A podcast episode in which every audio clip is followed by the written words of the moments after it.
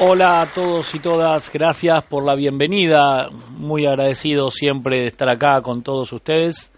Mi nombre es Alejandro Gil, soy el director de CEF, Cursos Encuentro Fútbol, y el tema que vamos a tocar hoy precisamente es el equipo de colaboradores, algo tan siempre importante, ¿no? Porque sin un entrenador, sin su equipo de colaboradores, claramente es un entrenador que eh, toma por ahí tal vez decisiones que no están acertadas a la hora de eh, llevar adelante em, la mejor manera posible de, como decimos nosotros, siempre de ir eh, a, a, favor. ¿no?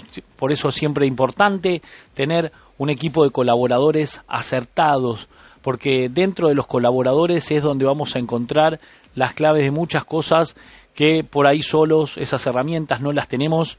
Por eso decimos siempre hoy, anteriormente, hace 20 años atrás, era el entrenador, un amigo y otra persona más y nada más. Hoy tenemos entrenador de arqueros, tenemos eh, ojeador de juveniles, tenemos psicólogo, tenemos psicólogo deportivo, psicólogo dentro del plantel, un coaching, un entrenador ayudante o un ayudante del entrenador ayudante.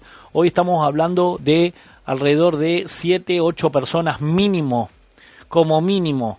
También eh, personas que ordenan la defensa, personas que entrenan los arqueros, entrenadores que eh, graban, eh, el videoanalista. Entonces todos, todos tienen que saber de fútbol, todos tienen que conocer, todos tienen que ser entrenadores especializados en, inclusive los médicos, tienen que ser entrenadores especializados en, aunque parezca raro lo que voy a decir, los psicólogos también, a veces eh, los jugadores van eh, y hacen consultas por estrés y si lamentablemente estos, estos mismos psicólogos no conocen eh, o no saben de qué trata el tema del, del, juego o no saben de qué trata el tema de la intensidad en los entrenamientos o, o, la presión en los partidos, lamentablemente el psicólogo no va a poder o no va a tener del todo las herramientas claras. Por eso tenemos que estar lleno de entrenadores especializados en psicología, en entrenamiento de arqueros, en videoanálisis, pero siempre tienen que ser todos entrenadores. Un entrenador siempre tiene que estar rodeado de un buen equipo de colaboradores para conseguir que su trabajo sea eh, lo más eficaz posible. Por eso cuando hablamos de nivel profesional, el equipo de trabajo que rodea al entrenador suele estar formado, como decimos nosotros recién, por el segundo entrenador, eh, un técnico que prepara específicamente a los porteros, el preparador físico, el médico, eh, también tenemos al el fisioterapeuta y en algunos eh, casos para mí tiene que haber siempre un psicólogo y un coaching. Obviamente, esto no en todos los clubes el entrenador dispone de semejante colaboración, ¿no? Claramente a veces los presupuestos o las ideas de los clubes no están eh, del todo claras a la hora de llevar adelante o ya tienen gente trabajando y bueno, o no, entonces no en todos los clubes se dispone de semejante colaboración. Por eso todo depende de la categoría del equipo y sobre todo el potencial económico, lamentablemente, que se disponga. Y si hablamos de categorías amateur o de iniciación, posiblemente la colaboración se reduzca a un segundo entrenador y gracias.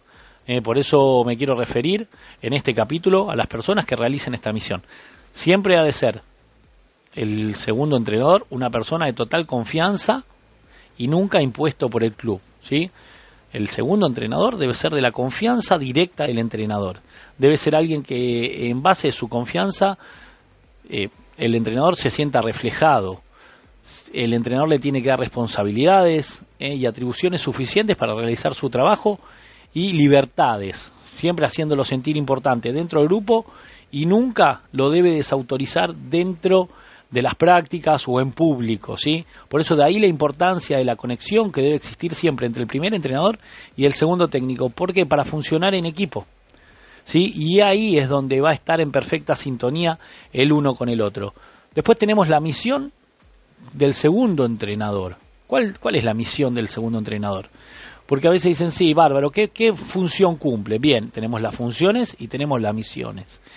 Las misiones del segundo entrenador sirven, entre otras cosas, primero para descargar trabajo del primero que delega en determinadas funciones y que son de una gran importancia para el correcto funcionamiento del equipo. Como decíamos antiguamente, el entrenador se limitaba a los entrenamientos, eh, dirigía los partidos, repartía las pecheras y entrenar a los porteros. Hoy en día eso cambió y el trabajo a dúo con el primer equipo ha significado una mejora importante en la preparación del equipo.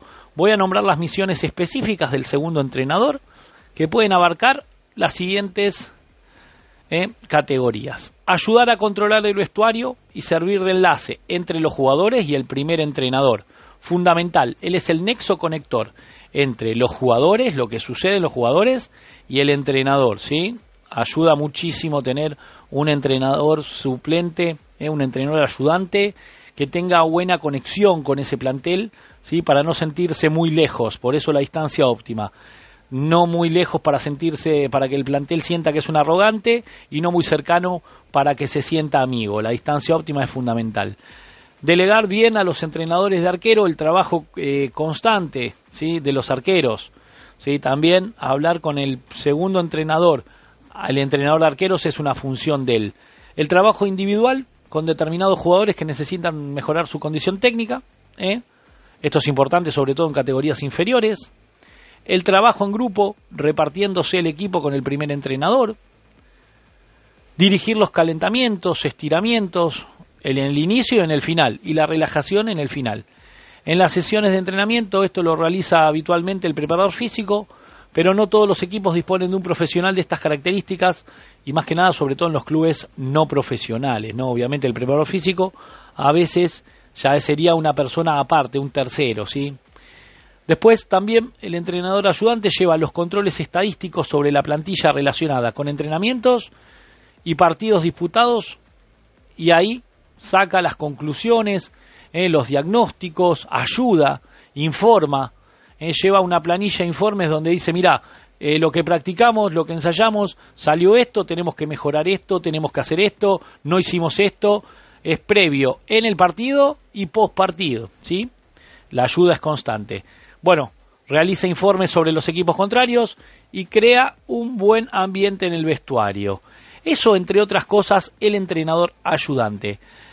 De los demás integrantes del cuerpo técnico vamos a hablar en el segundo podcast de esta pequeña capacitación de podcast CEF. Les mando un abrazo grande y gracias por estar ahí del otro lado. Siempre Muchísimas gracias. Mi nombre es Alejandro Gil, soy el director de CEF, Cursos Encuentro Fútbol, y nos estamos viendo en la próxima.